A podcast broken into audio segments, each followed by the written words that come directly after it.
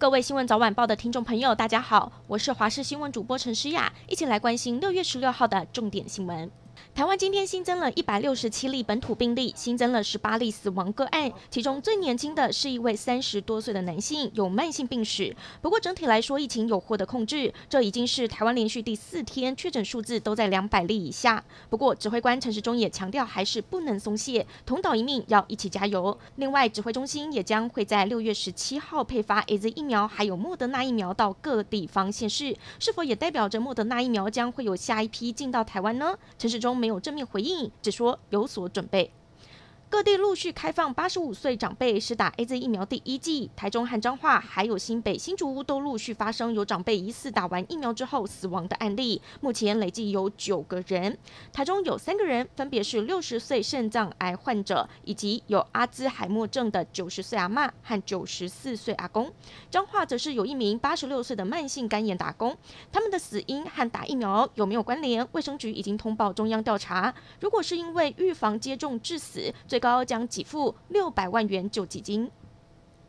台北市施打疫苗的乱象，不论是像万华区西园医院这样，一下子通知可以打疫苗，一下子又说不能打，一日数变；还是像忠孝医院这样，当地里长对医院开放施打的时段完全不知情，都凸显出台北市府卫生单位系统的网络预约跟民政系统透过里长的传统式服务沟通出了问题。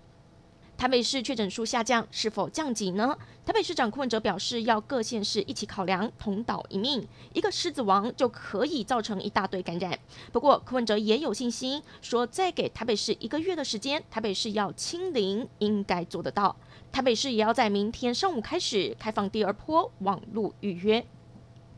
食药署透过声明证实，今天中午已经收到了高端申请疫苗紧急使用授权 （EUA），但现在已经六月中了，接下来还得针对安全性评估基准、疗效评估基准审查完毕之后，召开专家会议讨论是否核准，原定七月底可以开打。不过陈时中还是表示没有既定的时刻表。国际消息。日本东京一家医院去年曾经爆发堪称全日本规模最大的院内感染，当时一共有两百一十四个人确诊，其中多达四十三名患者不幸病逝。而院方经过检讨之后，也实际做出改善，如今不但恢复了门诊，就算对急诊患者也全面实施 PCR 检测，加上彻底的隔离，确保院内不会再有人确诊。而这些都是当时血淋淋的经验换来的教训。